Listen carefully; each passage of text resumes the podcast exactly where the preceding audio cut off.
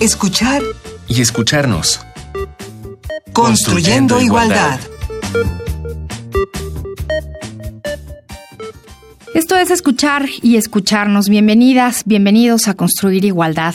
Hoy vamos a hablar sobre responsabilidades familiares. ¿Qué son, ¿Qué son las responsabilidades? ¿Quiénes vivimos en una casa? ¿Hay quien ayuda? ¿Hay quien sí se responsabiliza? ¿En quién recae? De todo esto vamos a platicar hoy. Está con nosotros Gilda Ceballos Angulo, es nuestra invitada para el tema. Gilda, bienvenida. Muchas gracias. Gilda es maestranda en género, sociedad y políticas por Flaxo Argentina, es especialista en género y economía por la División de Estudios de Posgrado de la Facultad de Economía y es licenciada en economía por la Facultad de Economía de la UNAM. Actualmente es docente de la especialidad El género en la economía del Programa Único de Especializaciones en Economía, el PUE, en la División de Estudios de Posgrado de la Facultad de Economía de la UNAM y participa también en la Red de Cuidados en México. Entonces tendremos muchas cosas que preguntarte. Bienvenida, Muchas bienvenida, gracias. Gilda. Y pues bueno, tenemos una introducción. Vamos a ver qué, qué sucede con las responsabilidades familiares y los trabajos domésticos. ¿Qué nos respondieron? Tenemos un Vox Populi. Es compartido. Mi esposo y yo hacemos las tareas de la casa. Ajá. Mm, Vivimos nada más los tres, es mi hija, mi esposo y yo. Y es compartido, a veces lo hace él, a veces lo hago yo. Y en general la niña pues yo la cuido, ¿no? Porque él tiene un horario de 8 a 6 de la tarde, llega a la casa como hasta las 7. Entonces la niña yo me encargo, pero los quehaceres de la casa es para todos. A mi, mi esposa, siempre. Eh, por lo regular es dividido, lo hacemos entre mi mamá y yo. Vivo con mi mamá, entre los dos hacemos este tanto las labores de limpieza como las labores de, de hacer la comida. Y por ejemplo, mi hermano que vive en un departamento arriba de mi casa también tiene mm, actividades compartidas. Él se dedica mucho, por ejemplo, a ir con mi sobrino, a traerlo y Mm, Pues por lo general, igual, bueno, nos dividimos entre mis hermanas y yo. Y ya este eh, vamos viendo quién, quién tiene más tiempo ya y pues, repartir. Bueno, en casa somos tres personas, dos hijos, uno de 19 años y otro de 22. Entonces ellos ya desde hace varios años se encargan de todas sus cosas y yo únicamente me encargo de la comida y de mantener todas mis plantitas bonitas porque a nadie le gustan las plantas. Las labores domésticas pago para que las realicen y únicamente me hago cargo de mis perros. No tengo hijos. Adultos mayores no hay. En casa por lo regular me encargo yo la mayoría del tiempo, pero sí me ayuda mi esposo mucho. Bueno, él también colabora, sobre todo con el niño ahorita que estoy embarazada, me ayuda montones. Él se encarga prácticamente ahorita del niño. En mi casa eh, se comparten las labores. Eh, mi esposa y yo cuidamos a- al, al bebé. De repente, cuando puedo yo en las noches, pues en las noches. Después en las noches o en las mañanas. Las labores en casa son totalmente compartidas. Lavar, planchar, hacer de comer incluso. Y en mi casa no, no existen adult- adultos mayores, pero si los hubiera creo que también habría una, una labor compartida. Las labores del hogar las compartimos mi esposa y yo. Ambos cuidamos al niño, ambos atendemos, ambos lavamos los trastes, ambos lavamos ropa. Hay adultos mayores, pero todavía se valen por ellos mismos y sí, o sea, los apoyamos en lo necesario. Pues yo vivo sola, entonces pues yo me hago completamente responsable de todo. Y pues mi mamá los fines de semana visita, bueno, se lleva a mi hijo y nada más. Eso sería, le estoy enseñando a mi hijo de 10 años a que colabore, pero en realidad pues todavía no, lo más que puede hacer es tender la cama, lavar los trastes y cosas así, pero a cocinar pues todavía no lo he enseñado. Pues Gilda, ya escuchamos todo tipo de, de opiniones y de, y de gente que se responsabiliza de unas actividades y no, hombres y mujeres. Eso también lo, lo iremos tratando a lo largo del programa. Pero ¿por qué se llaman trabajos de cuidado a lo que tiene que ver con la alimentación, la limpieza, el vestido familiar? Bueno, mira, anteriormente todas estas actividades se conocían solo como trabajo doméstico, pero el concepto de trabajo doméstico y de cuidado se ha ampliado mucho, de manera que hoy tenemos un concepto mucho más amplio que se refiere al cuidado, aunque estas actividades de trabajo doméstico siguen siendo una parte fundamental del concepto de cuidados o de trabajo de cuidados. ¿Por qué hablar de trabajo de cuidados y no solamente de cuidados? Porque podría correrse el riesgo de considerar que las actividades que se realizan en casa este, no son un trabajo porque no están remuneradas. Sin embargo, las actividades cumplen con todos los requisitos para calificar un trabajo, es decir, requieren esfuerzo, requieren tiempo y requieren habilidades. Aquí la única diferencia es que los trabajos que se hacen en casa no están remunerados, por eso se habla de trabajos de cuidados no remunerados. Y es también una manera de no es una obligación, sino es un, trabajo necesario. Por ahí iría también esto. Yo creo que también se trata de darle cierto reconocimiento. Reconocimiento. Reconocimiento en términos de que tienen una función, que tienen una utilidad y que tienen un, un, valor hacia la sociedad. Y hay trabajos grandes y trabajos pequeños. ¿Cómo se dividen? Danos algunos ejemplos de estos trabajos. El concepto de trabajo de cuidados, yo preferiría casi siempre hablar de trabajo doméstico y de cuidados. Tiene cuatro componentes especiales. Son cuidados indirectos o precondición del cuidado, que tiene que ver con el trabajo doméstico, porque el trabajo doméstico es lo que establece las condiciones materiales para poder cuidar. Es decir, no podemos cuidar en un ambiente que no esté arreglado o que no sea higiénico. Por eso se considera como la precondición del cuidado o cuidados indirectos. Los cuidados propiamente, los cuidados directos, son de, de tipo más, eh, tienen una dimensión emocional y afectiva, implican interacción entre las personas, se realizan cara a cara y están destinados de manera específica a proporcionar bienestar a cada miembro de la familia como cuidados personalizados según lo que cada uno necesite. Exacto. Por ejemplo, en la alimentación, cuando estás preparando la comida, tienes que cocinar pensando si al hijo más pequeño le hace daño este, la lactosa o el gluten, o al más grande no le gusta el pescado, o a la pareja le gusta este, bien cocido o no, ¿no? Entonces, no es así una, una, un trabajo que se realice como si sucede en el mercado en cualquier establecimiento donde se preparen alimentos, se cocina para una persona, un consumidor en abstracto. Estos trabajos que se realizan dentro del hogar están enfocados específicamente para atender necesidades concretas de cada persona de tu hogar. El, otro tipo de componente este, que es muy importante y que nos lleva un gran tiempo eh, y un desgaste emocional fuerte es, es el trabajo de gestión, que implica las actividades de organización, supervisión, coordinación y planificación para la supervivencia diaria. Esto implica que, por ejemplo, se haga la lista del mercado y la despensa, decidir dónde se compra, que se administre el gasto del hogar, hay que pagar la luz, el agua, el predial, los arreglos de la casa, supervisar también el trabajo de otros, que puede ser tus hijos, tu pareja, tus padres o la misma empleada de hogar si es que se tiene, organizar la cena de Navidad o los cumpleaños. O sea, este tipo de trabajos generalmente no los reconocemos, no los percibimos como un trabajo y sin embargo nos llevan una gran cantidad de tiempo y también de desgaste de desgaste mental. Y por último hay otro componente que este se llama la presencia que implica estar ahí disponible para lo que se ofrezca. Igual no haces nada, pero estás ahí por si se enferma, por si el niño llora, por si se cae, por si va a venir este el gas, por si a ver a qué horas pasa la basura, por si van a mandar un envío y entonces dura en el transcurso del día o el técnico, ¿no? La presencia también casi nadie lo percibimos como un trabajo, pero es la necesidad de estar en casa para realizar cualquier trabajo de gestión o doméstico o de lo que se requiera. Son un mundo de tareas grandes y pequeñas, muy invisibles por lo general, ¿verdad? Exactamente. El trabajo no remunerado de los hogares estaba muy invisibilizado.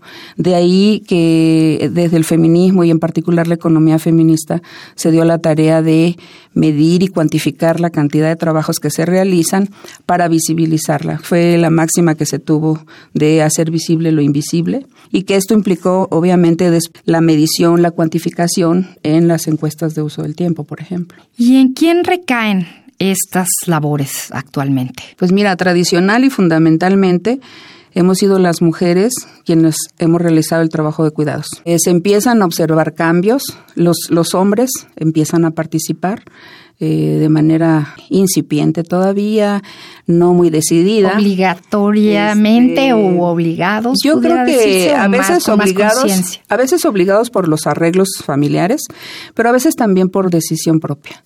Y yo creo que en particular la entrada que tienen hacia los trabajos del, del hogar no es exactamente en los más pesados, que es el trabajo doméstico, sino en participan más en los trabajos de cuidados, que son los más lúdicos, generalmente con los hijos, de llevarlo al fútbol, jugar con él, aunque no de bañarlo, de hacerle la comida, sino lo, más lúdico, que, que, pueda representar además menos trabajo. Y también están participando de manera importante en el cuidado a personas enfermas y adultas mayores. Generalmente se supone porque tienen más fuerza física para levantar, para cargar, para movilizar a los enfermos o a los adultos mayores. Pero yo creo que también porque se adapta más a los, a los tiempos en que ellos no tienen un trabajo laboral y eh, por las noches es cuando más cuidan a los adultos mayores o enfermos. Pues tenemos cada semana una propuesta musical y un porqué de, de la propuesta musical. Hoy vamos a escuchar, Gilda, una canción que se llama La Mujer, de Amparo, Amparo Ochoa. Y bueno, Amparo Ochoa fue una cantante mexicana perteneciente a esta generación de cantautores de la década de los 60, eh, muy comprometida con los temas sociales, con la vida diaria, con la vida de los obreros, de las y los trabajadores. Vamos a escuchar qué nos propone Amparo Ochoa en La Mujer. Abrió los ojos se echó un vestido, se fue despacio a la cocina. Estaba oscuro, sin hacer ruido. Prendió la estufa y a la rutina. Sintió el silencio como un apuro.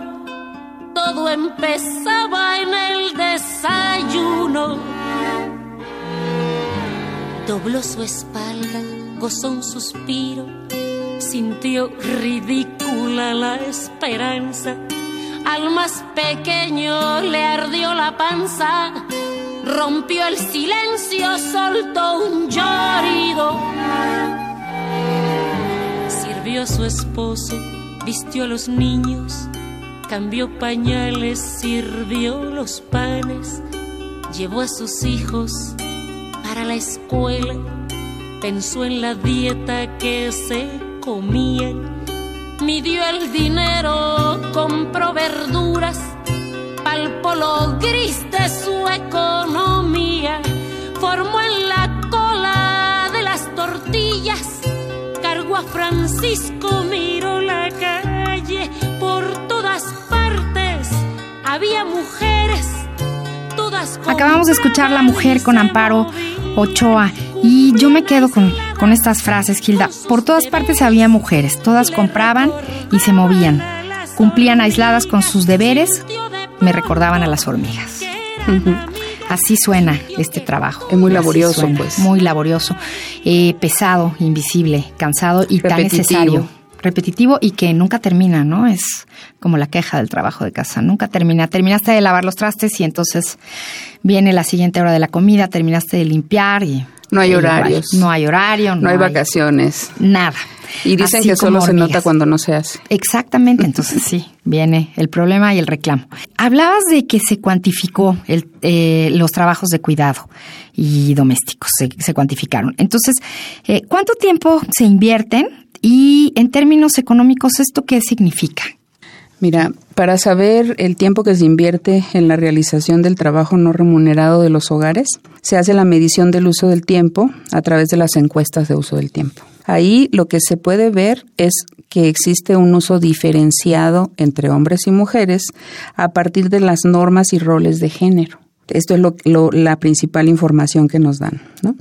Y por otro lado, la valoración económica de del trabajo no remunerado se ha hecho a partir de, se le llama cuenta satélite, porque generalmente las contabilidades nacionales de los países no consideran el trabajo no remunerado de los hogares.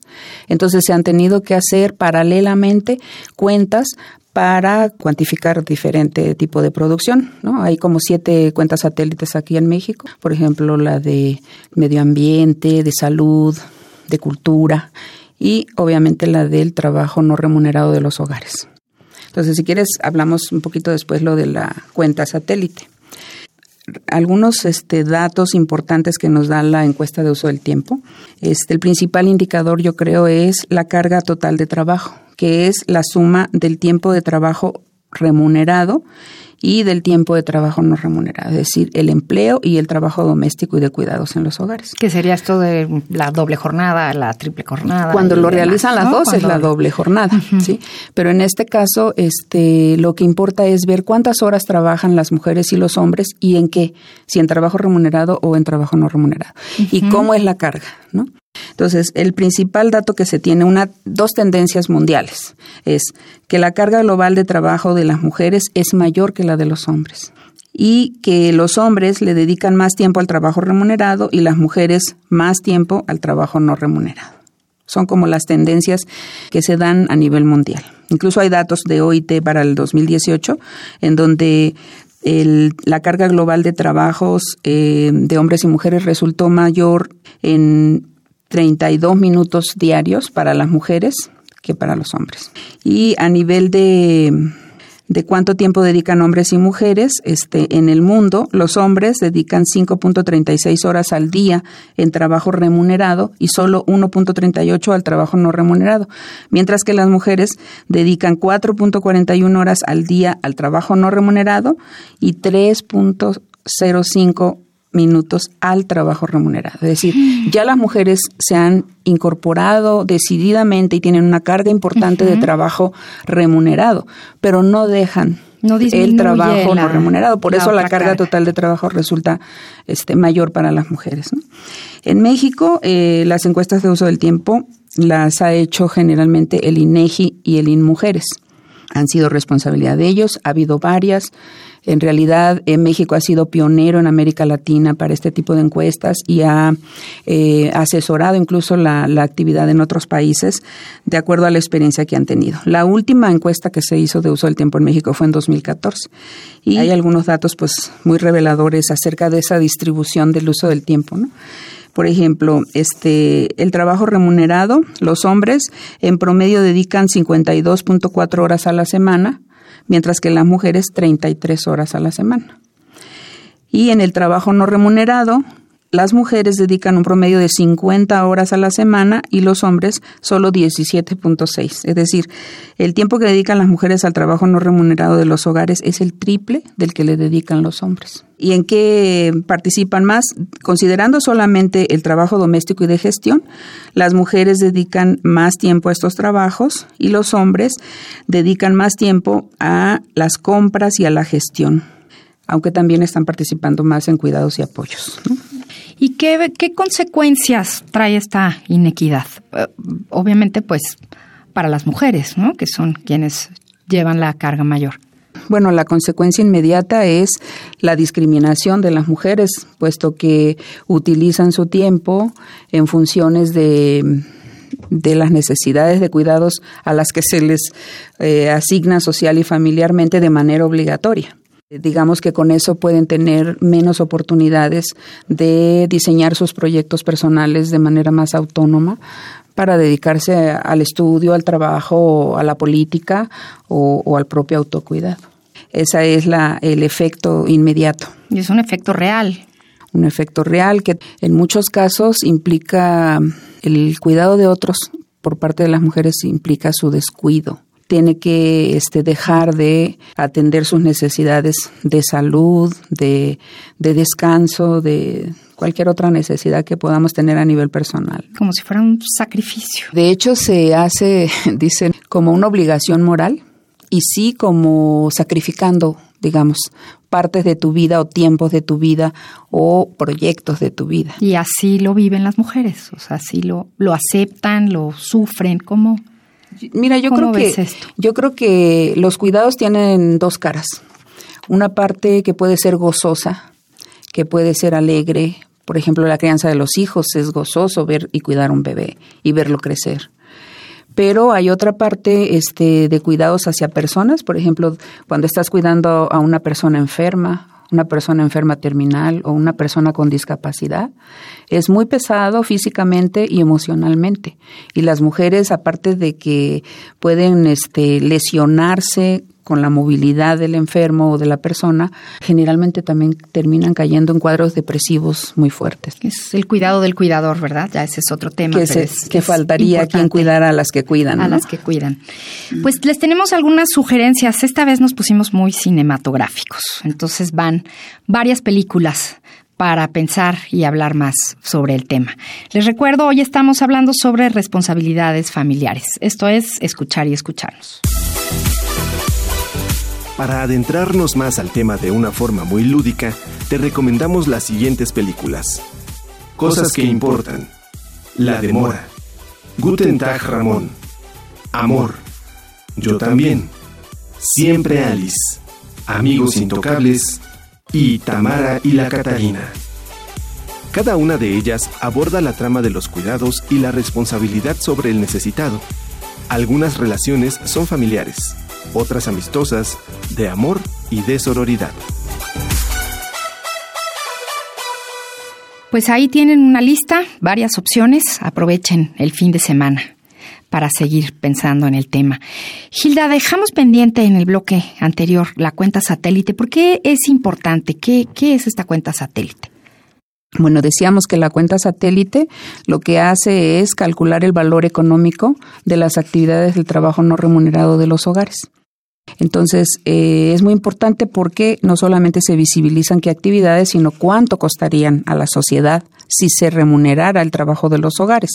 Por ejemplo, en México, el INEGI es quien elabora estas cuentas satélite, los ha hecho desde el 2008 hasta el 2017, tiene estimaciones. En promedio, durante los últimos cinco años, el, el valor del trabajo no remunerado de los hogares ha representado alrededor del 23% del Producto Interno Bruto de México. Es como una industria. Una superindustria donde las mujeres participan con alrededor del 17%. Entonces, la participación de las mujeres es innegable. ¿Por qué es importante esto? Porque hay que ver con cuánto se está subsidiando a las economías a través del trabajo no remunerado de los, de los hogares. Si se tuviera que pagar, costaría esto. Y es, el valor de estas actividades está siendo mayor que muchas actividades económicas que se supone son muy dinámicas, como el comercio, la industria manufacturera, la construcción, el transporte y los servicios educativos. Pues sí que es importantísimo ese dato de la cuenta satélite. Sí, es contundente. Contundente, así como importantísima entonces la visibilización y la equidad. ¿Qué se requiere hacer en los ámbitos público y privado para nivelar esta balanza, para que todos y todas le entren? En principio, precisamente sería avanzar hacia la reorganización social de los cuidados. Actualmente depende mucho de las familias y dentro de ellas de las mujeres. Entonces los cuidados están familiarizados y feminizados, por lo que se deben considerar como una necesidad social básica. Y para ello deben considerarse como un problema que debe ser atendido por el Estado a través de políticas públicas y no un problema de las mujeres y las familias. El avance de la agenda del cuidado eh, en realidad se ha apoyado mucho en este trabajo de conceptualización y desglose de todas las actividades. Es lo que ha ayudado a politizar el concepto de cuidados. Por ejemplo, en América Latina hay muchos, hay varios casos y hay avances de la agenda del cuidado. En México apenas, digamos, es un tema que se está introduciendo y quizá en la Ciudad de México es donde más se ha avanzado respecto a a esta agenda del cuidado. Existe en la Constitución Política reciente del 2017, se, le, se incluyó el derecho al cuidado en el artículo 9, inciso B, y se estipula que debe contar con un sistema de cuidados y su marco normativo, lo que todavía está en proceso de discusión. Pero ya es un avance que se haya puesto como derecho. Es una cuestión de derechos. Este, ahora, ¿cómo debe ser ese derecho? El derecho al cuidado debe ser universal, es decir, para todas y todos y se debe basar en el principio de la corresponsabilidad. Esto implica que debe ser asunto de los agentes del cuidado a nivel social, que es el Estado, el mercado, la sociedad civil y las familias, se debe reorganizar, repartir, y también a nivel familiar, entre hombres y mujeres, y también entre jóvenes y adultos. Ahora, el derecho al cuidado es importante entenderlo eh, con varias dimensiones. Primero, el derecho a cuidar y recibir cuidados dignos durante todo el ciclo de nuestra vida, especialmente en situaciones de dependencia por edad, como la infancia o las personas adultas mayores, o por enfermedad y discapacidad, que generalmente se, se recupera por parte de los estados en las agendas el cuidado a la dependencia. Sin embargo, todas y todas necesitamos cuidados aún en situación de autonomía. Por otro lado, el derecho a decidir cuidar o no cuidar, que esto causa luego mucho escosor cuando se escucha, porque pareciera que es que las personas van a quedar abandonadas a su suerte sin responsabilidades de cuidado.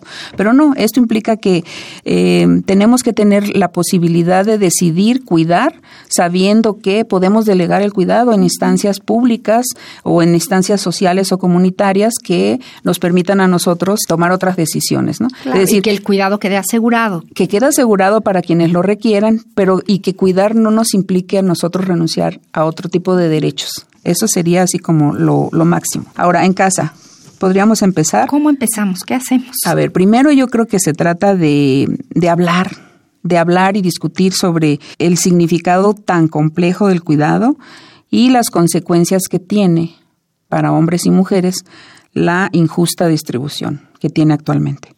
Y por otro lado, hacer nuevos arreglos familiares del cuidado en donde todos, hombres y mujeres, de manera corresponsable, nos hagamos cargo del cuidado de nuestra vida y de los otros, porque eso es algo que no podemos, la solución no está en delegar, es decir, siempre la vida la tenemos que cuidar.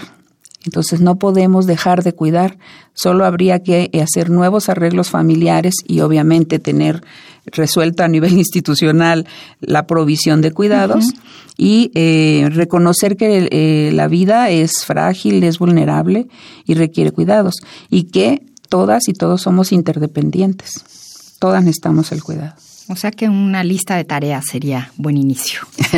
pues sería, eh, sí, visibilizar. claro. Agradecer los cuidados que nos dan. Claro que reconocer, agradecer, agradecer y devolver. Y devolver, me parece muy bien.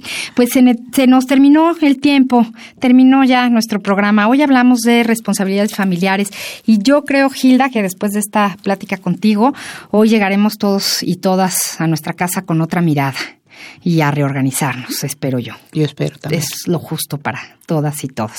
Y el trabajo doméstico y de cuidados es también de todas y de todos. Exacto. Muchísimas gracias por habernos acompañado. muchas gracias a ustedes por invitarme. Y participamos en este programa en la coordinación Ana Moreno, en las redes sociales del CIEG, Jorge Hernández, en la asistencia de producción, Carmen Sumaya y Shareni Ballesteros, en la operación técnica, Edgar López y Miguel Ángel Ferrini, y por supuesto que este equipo sabe que desde donde se encuentre también nos acompaña Rafael Alvarado el día de hoy. Un abrazo. En la producción, Silvia Cruz Jiménez y aquí en los micrófonos, Amalia Fernández Moreno. Nos escuchamos la próxima semana. Esto es escuchar y escucharnos si estamos construyendo igualdad. Radio UNAM y el Centro de Investigaciones y Estudios de Género presentaron Escuchar y escucharnos. Construyendo, igualdad.